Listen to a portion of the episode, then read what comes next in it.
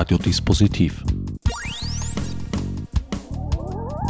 Die Sendung im Programmfenster.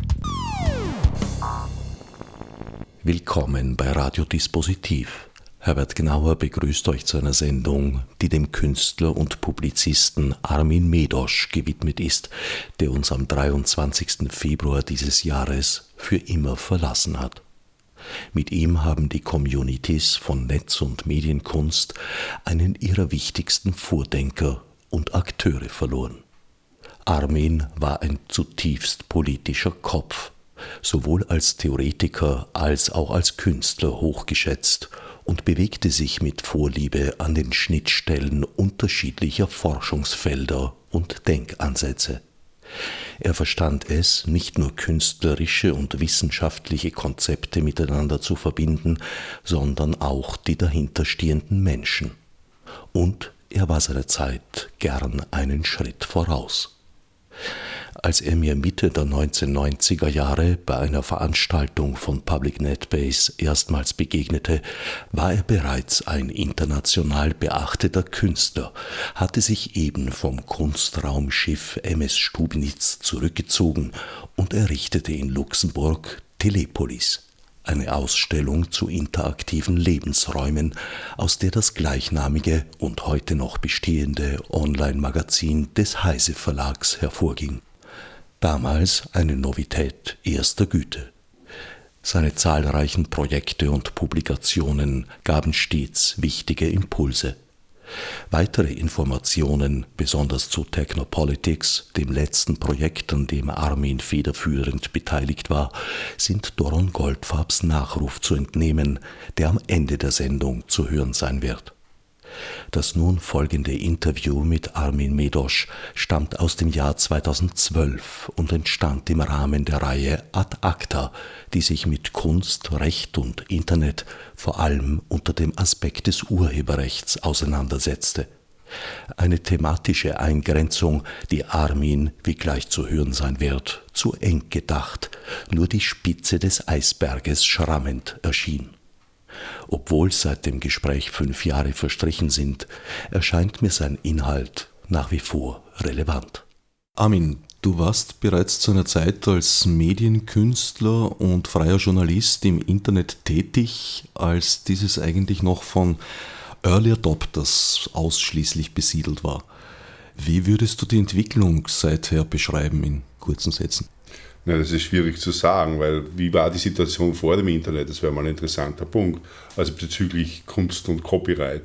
Und da gab es schon sehr viele Vorläufer eines freien Copyrights oder Copylefter, wie auch immer. Das natürlich zu sagen, wie diese Dinge dann im Internet weiter sich entwickelt haben oder was da zusammenkam, das ist natürlich eine ziemlich große Geschichte. Ja. Aber ja, man kann sagen, es gab schon immer eigentlich vor dem Internet gab es auf jeden Fall eine Copyleft-Szene im Bereich der Computer, was natürlich einerseits war Public Domain Software, äh, es gab auch Public Domain Meetings, wo Leute also große Stapel blauer Disketten ausgetauscht haben. Ähm, es gab aber auch andere Ideen, äh, mehr in die Richtung von Shareware äh, oder man bezahlt halt und so weiter. Es gab also eigentlich diese ganze Bandbreite schon. Und als Austauschmedien gab es irgendwo äh, zum Teil eben wirklich diese Public Domain Meetings. Es gab aber auch schon seit Mitte der 80er Jahre Mailboxen und es wurde verbreitet eben durch äh, eben Leute wie den Chaos Computer Club und die Hackerfibel und wenn man einigermaßen schlau war und nicht total daneben, war das jetzt nicht so schwierig, damals schon irgendwie ein Computer, ein C64 oder ein Amiga mittels Akustikkoppler irgendwie und dann halt zu einer Mailbox sich zu verbinden. Und diese Mailboxen waren sehr interessant. Ich glaube, viele Mailboxen waren interessante Vorläufer von Internet-Communities und diese ganze nicht kommerzielle Kultur ja, hat also da viele Vorläufer. Es gab aber auch andere Ebenen äh, von einer Kultur des Austauschs. Also es gab sehr stark auch, was die 80er Jahre bestimmt.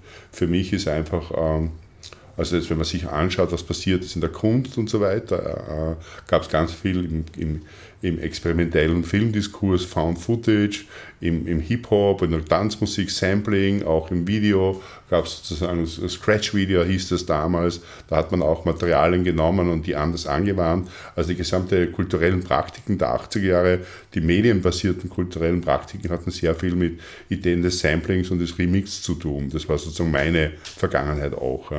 Und da war es natürlich ganz klar, dass ein offener Umgang mit Copyright irgendwo in diesem Bereich, mit diesen Medien, sozusagen eigentlich der natürliche Umgang ist der einzig mögliche ist. Aber es gab auch damals schon das Empire, das versucht hat, diese Dinge einzuengen. Ja. Ich meine, ähm, es gab ja schon diese ganz alte Kassette, also Home Taping Kills the Music Industry. Es gab ja auch dann irgendwie diesen Spruch Home Knitting, also das äh, Zuhause stricken killt die Textilindustrie oder so. Und das sind halt diese, diese Geschichten, haben diese lange Vorgeschichte. Wenn man mich jetzt fragt, was sich wirklich verändert hat, ich glaube, es hat sich schon was verändert. Das ist relativ vor kurzer Zeit erst, dass diese Themen jetzt wirklich absolut Mainstream erreicht haben. Das heißt, damals waren das minoritäre und Underground-Phänomene zum größten Teil. Äh, und dann gab es vielleicht eine Zwischenphase, also in den 90er Jahren waren es vielleicht wirklich Leute wie ich und andere, die erkannt haben, also dass dieser ganze Komplex vom Intellectual Property, vom geistigen Eigentum, dass es so eigentlich eine der großen Fragen überhaupt sein wird, die sie so gesellschaftlich stellen. Und zwar durch die Computerisierung. Und das hat man in den 90er Jahren schon gewusst. Das war aber immer noch eine relativ kleine Gruppe von Leuten, die sich damit beschäftigt hat. Und jetzt ist es die Katze aus dem Sack. Also jetzt gibt es die Piratenpartei und so weiter. Diese Themen sind heute absolut im Mainstream angekommen. Das ist der, der wesentliche Unterschied. Ja, weil man auch festgestellt hat oder weil viele Leute halt festgestellt haben, dass das sehr wohl zu ihrem Alltag einen Bezug hat. Sowohl Künstler, Künstlerinnen als auch andere Leute, die jetzt äh, professionell im Internet äh, sich herumtreiben oder herumtreiben wollen, als auch Konsumenten, Konsumentinnen, wobei diese Begriffe ja auch immer mehr durcheinander geraten. Tun sie das? Ich denke ja. Also ich denke in dem Sinn, als viele Konsumentinnen inzwischen auch selber Content produzieren, auf der einen Seite. Auf der anderen Seite der Bereich zwischen Dilettanten und Professional nicht mehr scharf abgegrenzt ist. Es verschwimmt zusehends. Das glaube ich nicht. Also ich glaube, es gibt eher da eine ganz andere. Also es ist auf jeden Fall beruht diese Grenze nicht auf klaren Kriterien. Und es ist, es ist die Frage, was sich da restrukturiert. Weil eigentlich, was wir hatten, ja, wir hatten ja einen bestimmten Bereich der elektronischen Medien und des öffentlichen Raums.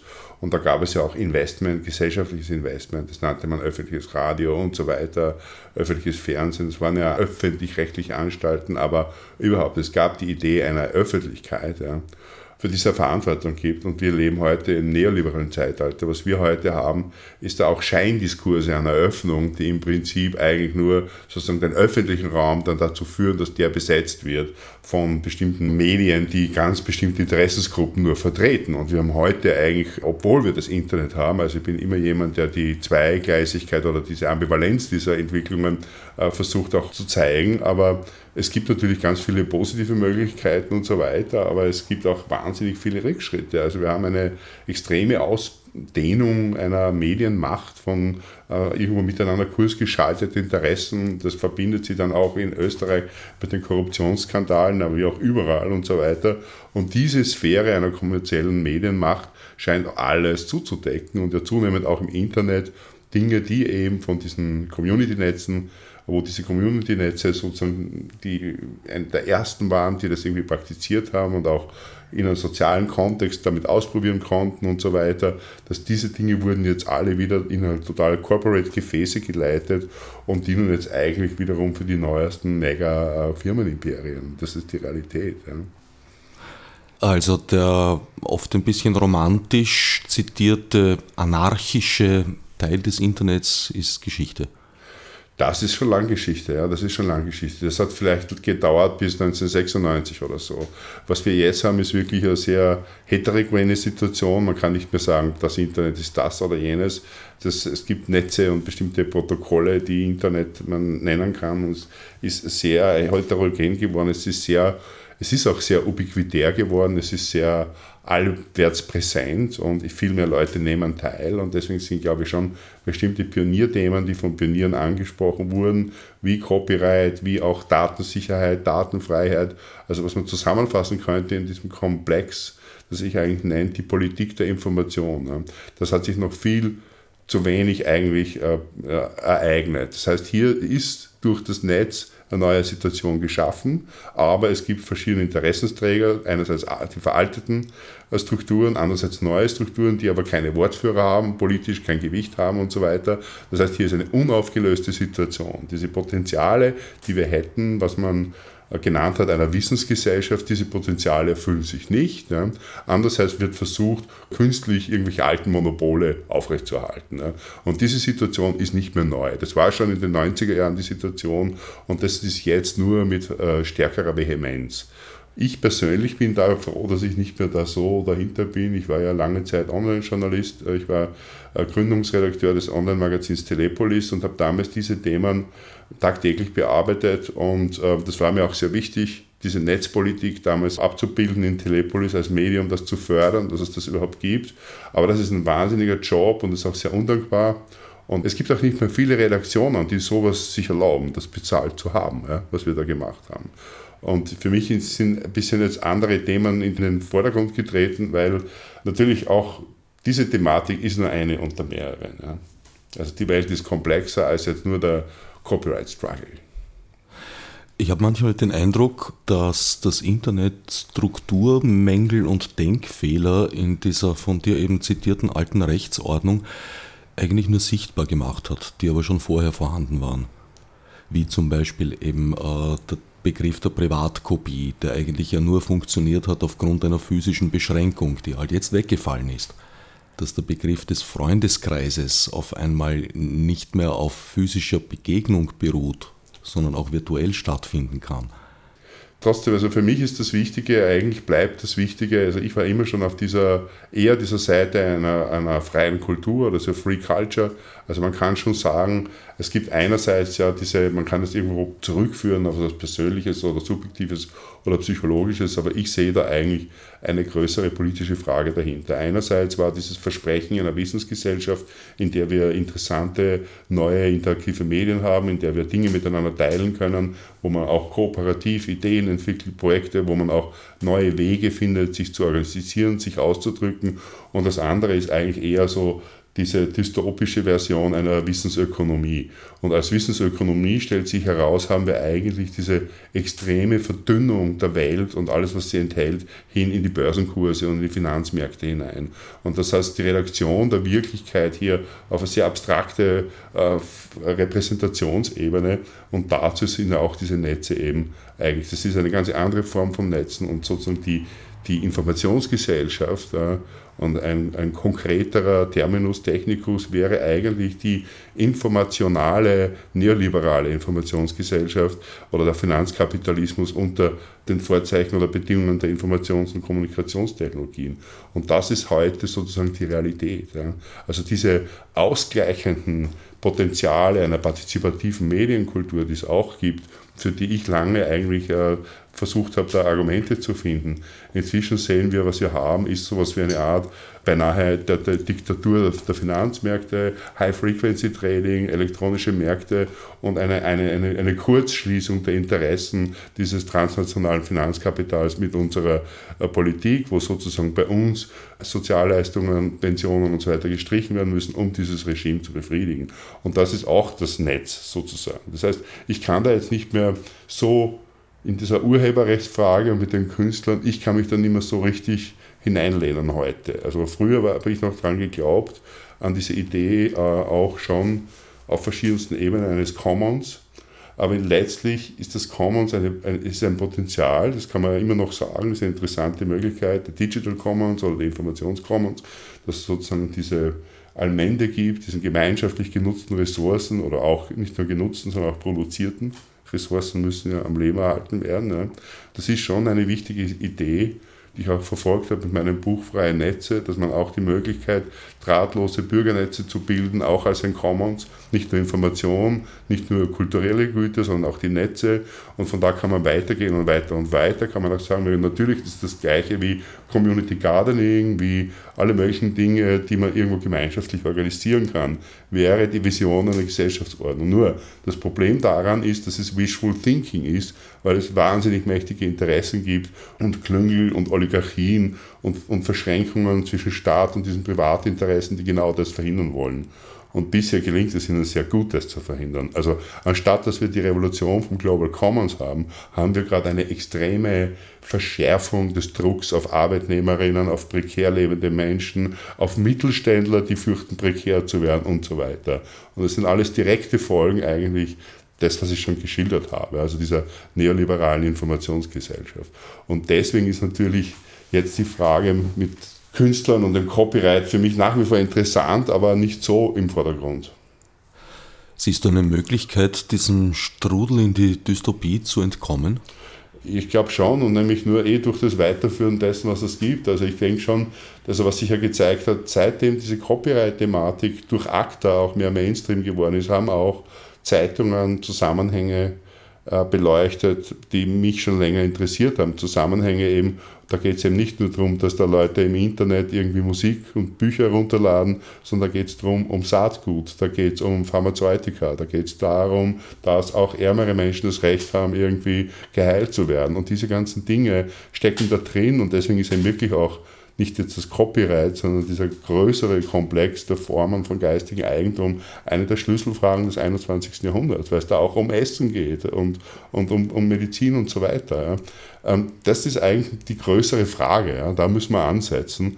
Und es war schön zu sehen, dass das auch schon im Mainstream angekommen ist. Nur müsste das wieder weitergehen. Diese Öffnung dieser Thematik und dahinter zu sehen, ein Interesse vielleicht, äh, das sich bilden kann, eine Plattform, die sich als bilden muss. Ja weil zum Beispiel so die Piratenpartei, ich glaube nicht, dass das eine politische Plattform sein kann, die irgendwie die Interessen des Commons vertritt.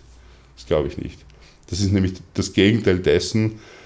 Die Gefahr ist, dass bei diesen Ideen, die auf dem Idealismus, auf der Annahme des Gutmenschtums sozusagen bestehen, ja, dass da immer die, die Möglichkeit der Vereinnahmung besteht. Dass, dass diese Ideen sozusagen einer Peer-to-Peer-Gesellschaft, wie jemand wie Michel Bauens sie proklamiert, das gibt immer die Gegentendenz. Und die Gegentendenz ist die der Akkumulation von Macht. Und wenn ich jetzt diese Idee habe einer dezentralen, basisdemokratischen Gesellschaft von Nodes, die sich dann selbst organisieren, also das sind ja so Ideen der heutigen Zeit, dann wird es da immer Akkumulierer geben wenn es da keine Widerstände gibt. Und diese Akkumulierer werden neue Monopole oder Oligopole errichten. Und ich glaube, solche Prozesse, das kann man schon vorhersehen.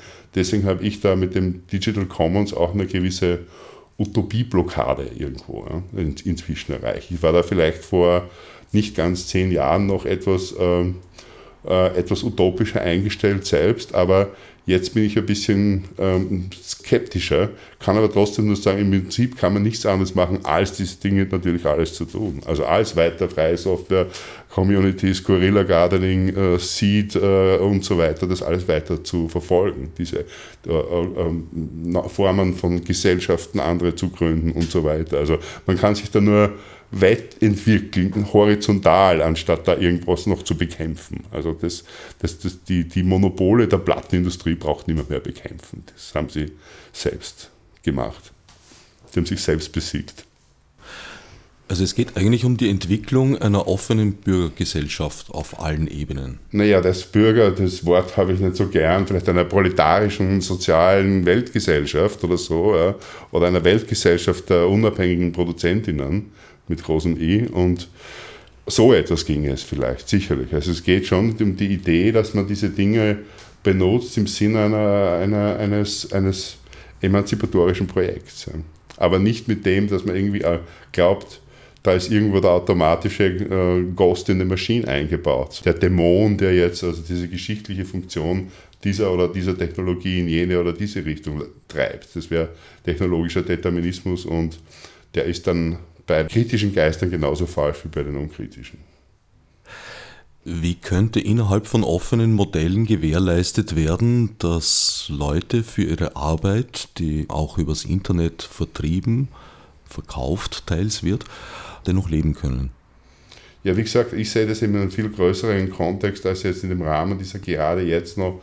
Wir leben gerade in einer extrem neoliberalen Welt. Wir, es geht alles gerade in die andere Richtung. Also ich kann nur sagen, wie oft es würde eine Situation sein, wo viel mehr Dinge im, im, irgendwie in einer Tauschwirtschaft, in anderen Wirtschaftsbeziehungen, in den Commons entstehen und dann wird diese Frage sich selber lösen.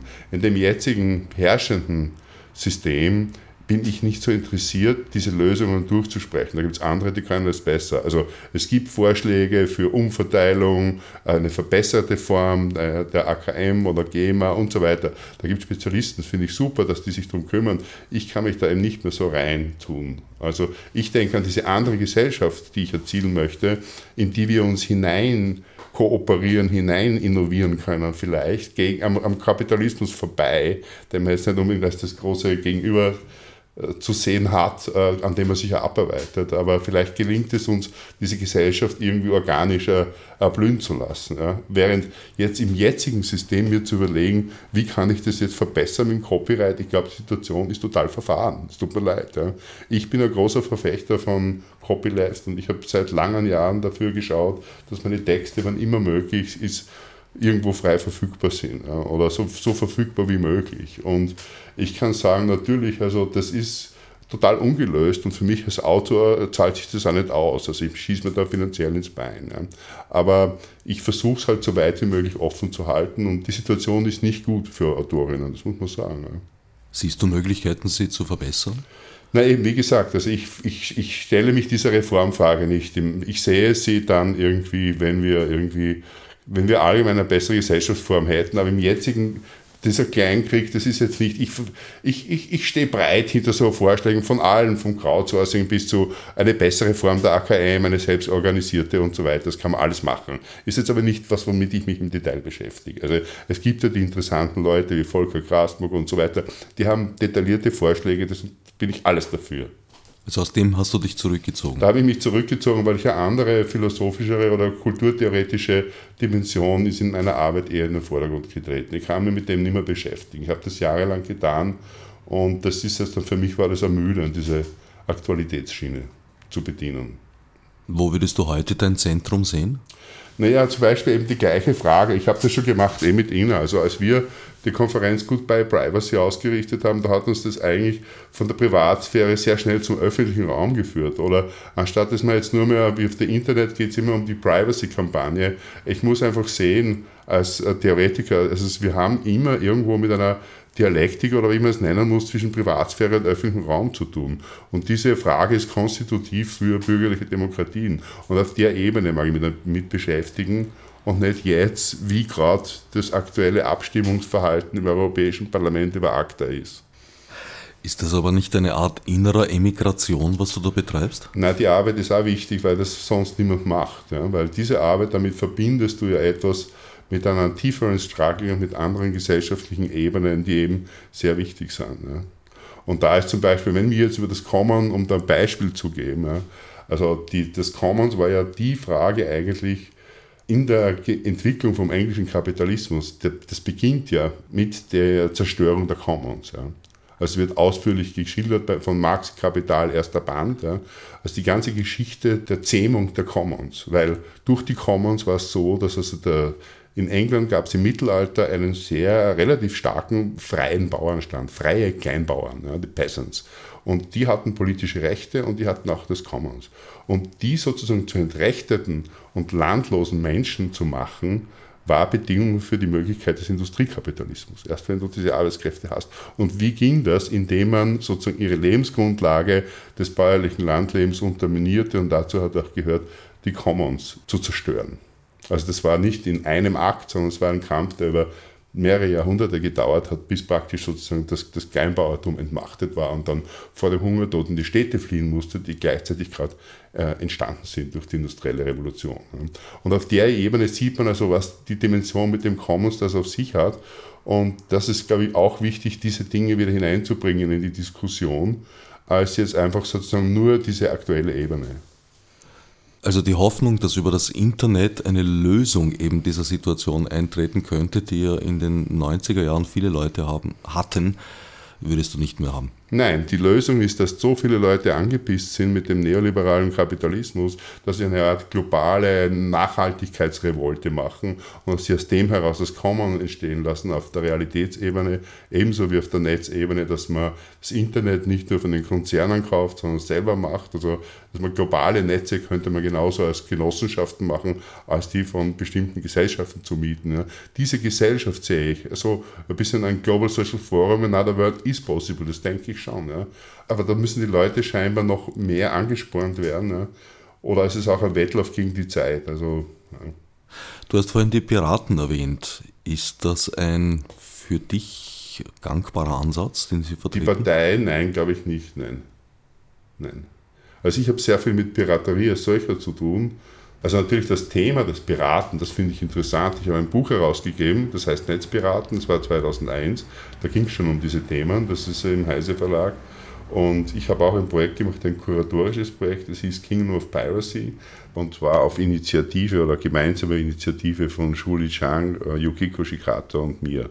Es war eine Einladung vom Museum of äh, Modern Art in Taipei, in Taiwan, etwas zum Thema NetArt zu machen. Und wir haben überlegt, wir wollten das als Kollaboration machen, eben zwischen Japan, Taiwan, US und mir eben, weiß nicht, Wien, London. Und, äh, äh, und wir haben überlegt, was ist das passende Thema für Taiwan. Und es gab einen Aufsatz von Arthur und Mary-Louise Crocker, glaube ich, aus dem Jahr 1994, der hat Taiwan als den Data Heaven bezeichnet. Also damals war Taiwan hatte eine dicke Bandbreite, war also für so ein kleines Land verhältnismäßig gut vernetzt und es gab scheinbar irgendwie Gigabyte FTP-Netzwerke. Es war dann auch ein Artikel im Wired. Solche Dinge haben wir recherchiert. Also so Mitte der 90er Jahre war Taiwan wirklich der Pirate Heaven. Und dort gab es also nicht nur Musik, sondern dort gab es vor allem Software, also zum Download und so weiter. Und da gab es auch Artikel drüber und auf das haben wir uns bezogen. Und das andere war, die eine Teilnehmerin, Shuli Chang, Künstlerin, ist eigentlich aus Taiwan und es gab früher diesen Titel von Taiwan unter niederländischer Kolonialherrschaft war das das Kingdom of Banana. Und sozusagen aus dem Kingdom of Banana wurde das Kingdom of Piracy. Und Kingdom of Piracy war dann eben das Projekt, das äh, Sholi Chang, Yukiko Shikata und ich in Taiwan dann versucht haben umzusetzen, und zwar zunächst mit, mit der Acer Digital Art Foundation. Also der japanische Computerkonzern Acer hatte eine Digital Art Foundation und die haben uns beauftragt, eine große Ausstellung zum Thema NetArt zu machen. Und wir haben 15 Künstler beauftragt für neue Netzarten und drei Autoren auch, also Texte da zum Hintergrund, zum Thema Copyright in Taiwan und so weiter. Also, weil Taiwan hatte wirklich dieses Image, nämlich Mitte der 90er Jahre war es Software, äh, Anfang der 2000er Jahre war es vor allem Hardware. Also es gab in Taipei gab es eine Art Midnight Market für die neuesten Computerchips. Dort konnte man die neuesten, schnellsten Chips scheinbar zu Schwarzmarktpreisen irgendwie kaufen. Also es klingt bizarr für uns die Idee, aber das gab es eben. Und dann haben wir dieses Projekt äh, sozusagen gestartet. Also Acer Digital Art Center hat das beauftragt, aber dann haben wir die, die Aufträge weitergegeben. Wir haben 15 Künstler und drei Autoren beauftragt und dann war Acer plötzlich, da gab es irgendwie einen Leitungswechsel bei Acer Digital Art und die wollten das dann nicht mehr. Und da war dann freundlicherweise die Ars Electronica bereit. Ein Jahr später, 2002, haben wir das Projekt Kingdom of Piracy dann der, bei der Ars Electronica gezeigt und wir hatten auch die Möglichkeit, alle Künstler einzuladen und so weiter. Und danach ging es eigentlich noch einige Jahre weiter nach diesem ersten Projekt, das sehr kuratorisch war, es gab eine Website, die gibt es nach wie vor, äh, cop.kein.org und äh, dort sind die ganzen Materialien, wurde das mehr so ein interventionistisches Projekt, das war zwischen künstlerisch, kuratorisch oder auch, dass wir praktisch die Künstler waren, war dann nicht mehr so deutlich der Unterschied. Das heißt, wir haben dann gesagt, nachdem unser Heimathafen Taiwan sozusagen weg war. Äh, wir haben immer ein Floating Kingdom, ein treibendes Königreich auf dem offenen Pirate Ocean und wir docken einfach bei den Institutionen an und wir, wir hacken die Kunstinstitutionen und von denen kriegen wir dann Bandwidth, damit wir halt als Kingdom of Piracy weiter existieren können. Und das haben wir noch eine Zeit lang gemacht, bis 2006. Und das Interessante war, das Projekt hat sich dauernd verändert. Also von dieser ursprünglichen Idee wirklich zum Thema äh, so NetArt, Künstler, Intellectual Property war das erste Thema. Sind wir dann sehr schnell gekommen eigentlich aufs Commons, also die Idee der Digital Commons. Was ist das Commons? Das woraus besteht das, was sind die Teilnehmer und dann waren wir damals schon also bevor sie Nobelpreisträgerin waren, wurde, haben wir uns sehr beschäftigt mit den Ideen von, und der Forschung von Elinor Ostrom zum Commons. Und wir sind dann übers Commons als Projekt gekommen auf Regeln. Und wir haben dann gesagt, das Wichtige im Commons ist, dass man es nicht fetischisiert, dass man nicht das Commons als ein abstraktes Ding außerhalb der Gemeinschaft versteht, sondern äh, dass das eigentlich ein Commons nur dann funktionieren kann, wenn es irgendwo Regeln gibt zu seiner Verwaltung. Und damit es sozusagen okay ist, müssen diese Regeln basisdemokratisch irgendwo entstanden sein. Und das Projekt der künstlerischen Forschung hat Kingdom of Piracy sich dann beschäftigt am Ende mit diesem Prozess des Regelmachens. Ja, also es war eine sehr interessante Wanderung da von Kuratieren eines NetArt-Projekts zu einem aktivistischen äh, Institution-Hacking und hin, schließlich hin zu einer Art künstlerischen Forschungsprojekt über die Verhandlung von Regeln und die Selbstorganisation rund um, ums Entwerfen und Entwickeln von Regeln. Was uns sehr wichtig war, war der Schritt dahinter zu sehen, äh, wie werden die Regeln gemacht, wer macht die Agenda. Es gab da so eine Tendenz, so Mitte der 2000er Jahre, und ich habe damals in London gelebt, noch äh, zur Gänze, gab es sehr viele Projekte, die versucht haben, so Ideen aus der freien Software und aus der Open Source irgendwie in die verschiedenen Kunst- und Kulturbereiche äh, zu, zu übersetzen. Ja. Und da muss man was sich schon immer fragen, konkret, also was steht dahinter? Wenn, man, wenn das Postulat ist, das ist jetzt alles Open Source, das kann auch sehr verlogen sein, weil es ist eben gerade Open Source öffnet ein zum Missbrauch. Und es haben manche Player, manche Teilnehmer haben ganz andere Mittel, etwas zu verwenden als andere. Ja. Und es bestehen oft sehr starke äh, Hierarchien und Strukturen hinter etwas, was nach vorne als offenes Projekt sich irgendwie darstellt. Ja. Und damit haben wir uns beschäftigt, nämlich auch, wie kommen die Strukturen zustande, wer setzt die Agenda. Also das Wichtigste immer ist eigentlich nicht, was dann diskutiert wird, aber was auf die Agenda kommt.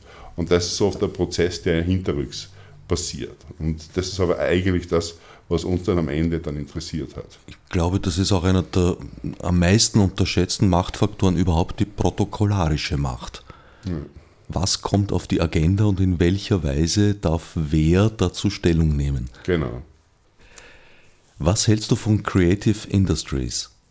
Ich glaube, wir waren am anderen Ende. Also wir waren am, total am anderen Ende. Also wir haben sozusagen die, wir haben uns beschäftigt als künstlerisches Forschungsprojekt mit der Sprachsituation mit der Sprechsituation. Wie werden Dinge verhandelt? Wir haben das dann als eine Form einer partizipatorischen Performance. Wir haben dann eine Art großes Happening veranstaltet, wo, wo wir sehr formal versucht haben, bestimmte Sprechsituationen herzustellen. Wo wir gezeigt haben, sozusagen, wie jeweils die Struktur der Situation die Inhalte eigentlich beeinflusst. Aber wenn ich recht verstanden habe, ist das Ganze aus einer Kooperation mit Acer hervorgegangen. Nein, nein, nein, nein, das war dann die Gegen. Also am Anfang war die Kooperation mit Acer und das hat dann nicht geklappt und dann war der totale Bruch. Also das wäre eine eigene Geschichte. Nein, nein, bei Acer gab es ganz am Anfang einen Führungswechsel und daraufhin wurde das abgedreht und wir mussten auch schauen, wie wir die Daten rankriegen und die Künstler bezahlen. Die hatten ja äh, uns äh, ein gutes Budget versprochen und wir hatten den Künstlern ein Budget versprochen und plötzlich hat Acer den Plug gezogen. Was dann passiert ist, war eben, dass äh, Ars Electronica das gezeigt hat. Also sie haben nicht jetzt das, das Honorar von Acer bezahlt, aber sie haben das fertige Ergebnis gezeigt. Und uns gelang es dann doch noch, äh, die also dazu zu zwingen, ihre Zusagen äh, um, wahrzumachen. Aber was passiert war, war, dass 2002, 2001 war noch alles okay und 2002 wurde in Taiwan offiziell zum Jahr der Umsetzung und Verschärfung des Copyright gefeiert. Es ging so, so, so wird, also Taiwan ist ja fast so gewissermaßen beinahe wie ein amerikanisches Militärprotektorat. Und Taiwanesen immer alles tun, Amerika zu befriedigen. Und Amerika hat gesagt, ja, das, das geht uns echt zu weit hier bei euch. Und dann haben sie so Show- äh, Razzias gemacht, also haben Studentenwohnungen, Studentenheime durchsucht. Das war auch 2001 war es dann so, dass glaube ich jeder, also dort nichts mit Peer-to-Peer -Peer und Napster war in Taiwan nicht sehr angesagt. Also jeder 18-jährige Student, der auf was sich hält, hat seinen eigenen FTP-Server gehabt. und äh, dann kam es diese Gegenreaktion, sozusagen die US-Regierung hat gesagt, ihr müsst da jetzt zeigen, dass ihr was macht. Und dann haben sie Studenten verhaftet und da Schau Schauprozesse äh, durchgeführt und sogar pro Copyright Demos auf der Straße organisiert. Also da waren dann irgendwelche bezahlten mehrere hundert Leute, die äh, für die Verschärfung des Copyright demonstriert haben in Taipei. Und in diesem Klima hat ESA die Zusammenarbeit mit uns aufgekündigt. Und dann haben wir sozusagen, wurden wir zum Floating Kingdom. Aber das Projekt hat es immerhin doch einige Jahre überlebt. Ja, sicher, weil wir der Zeit voraus haben, weil wir die Ersten waren, die im Netzkunstbereich das Thema Intellectual Property thematisiert haben, das kann man schon sagen. Also das Kingdom of Piracy war sehr aktiv bis circa 2006 und dann ist es irgendwie abgeflaut. Und es gab aber dann eigentlich, das Thema hat ja seither nur, wir waren eigentlich zu früh, wir waren fünf Jahre zu früh, so ist es. Also in der politischen Szene verstehst du dich ausschließlich als Beobachter? Äh, nein, aber ich bin mehr, bei mir geht es mehr um die Verbindung von Kunst, Technologie und sozialen, politischen, gesellschaftlichen Themen.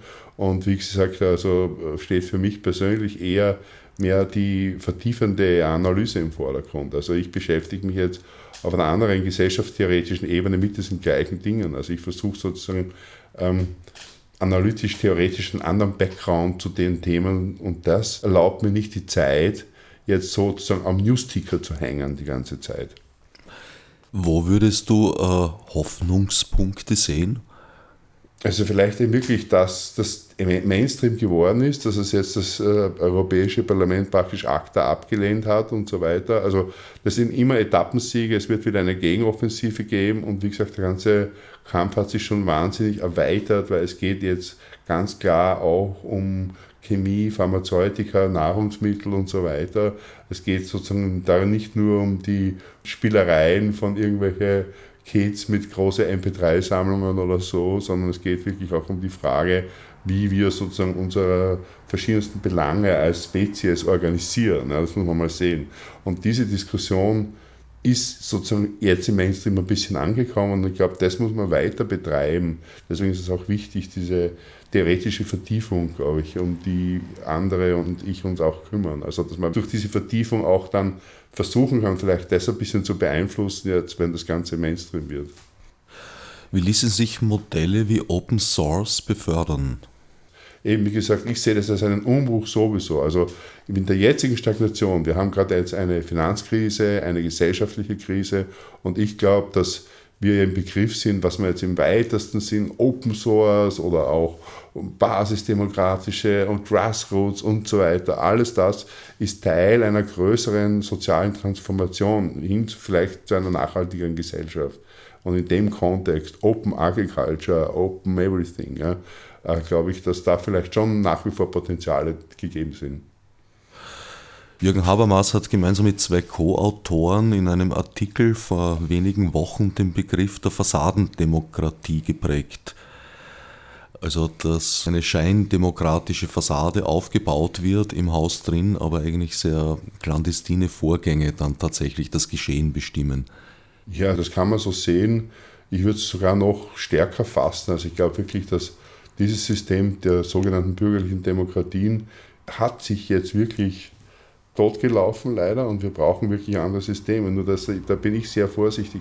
Genau da kommen wir zurück auf das, was ich vorher versucht habe zu formulieren. Also äh, Direktabstimmung übers Internet würde im jetzigen Zeitpunkt zum Beispiel nur den Rechtspopulisten helfen und das würde nur alles wahnsinnig, also würde alles viel schlechter machen. Das heißt, wir haben eine Scheindemokratie, aber bevor wir sie ganz wegtun, ja, müssten eigentlich diese anderen Sachen organisch sich weiterentwickeln. Also diese partizipativen Formen von Selbstbestimmung, auch größere soziale Strukturen aufzubauen, die das machen, von Genossenschaften, wie Communities, wie auch immer.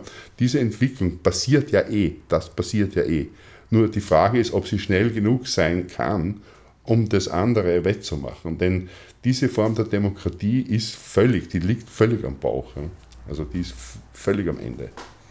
Das zeigt sich in Österreich zum Beispiel mit der ganzen, mit diesem Kasperltheater, dieser Straunach-Kandidatur, dieser Straunach-Partei. Ja. Als ob wir jetzt auch noch unseren Mini-Berlusconi brauchen. Ja.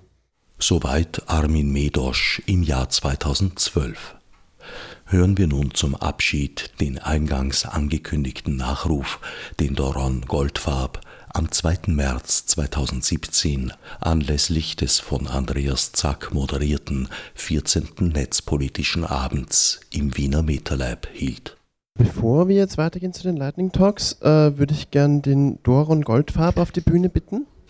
Der Grund ist ein trauriger.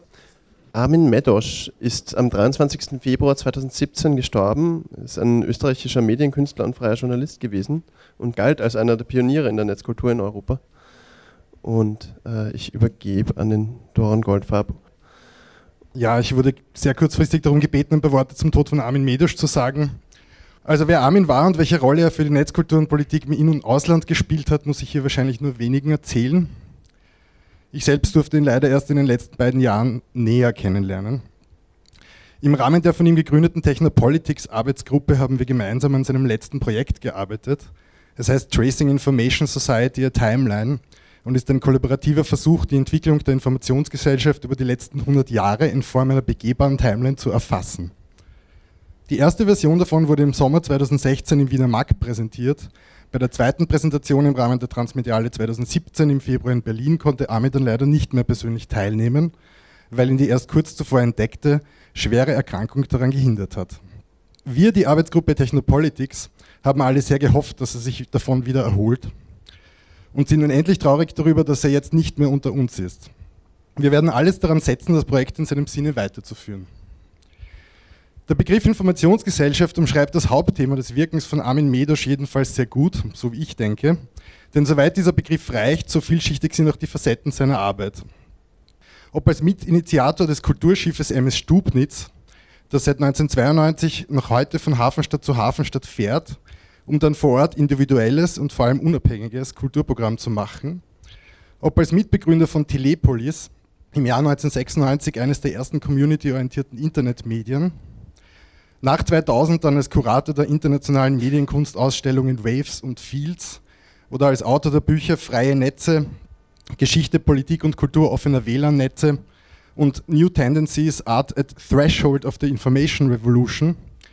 In meinen Augen war Armin immer von den Möglichkeiten der grenzenlosen Kommunikation, die für ihn im Kern, so glaube ich, auch der utopische Ausdruck grenzenloser Freiheit war, fasziniert.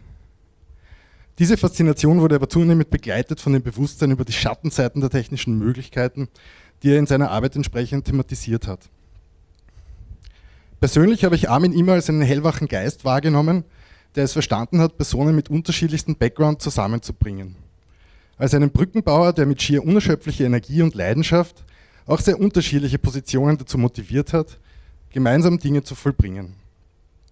Sein sehr vielseitiges Interesse und seine direkte und äußerst herzliche Art haben ein großes Stück dazu beigetragen, das alles zu ermöglichen. Er wird mir und allen anderen, die ihn kannten, von denen ich weiß, dass sie ihn kannten, sehr fehlen. Meine Gedanken sind bei seinen Freunden, seiner Familie und besonders bei seiner Frau Ina. Als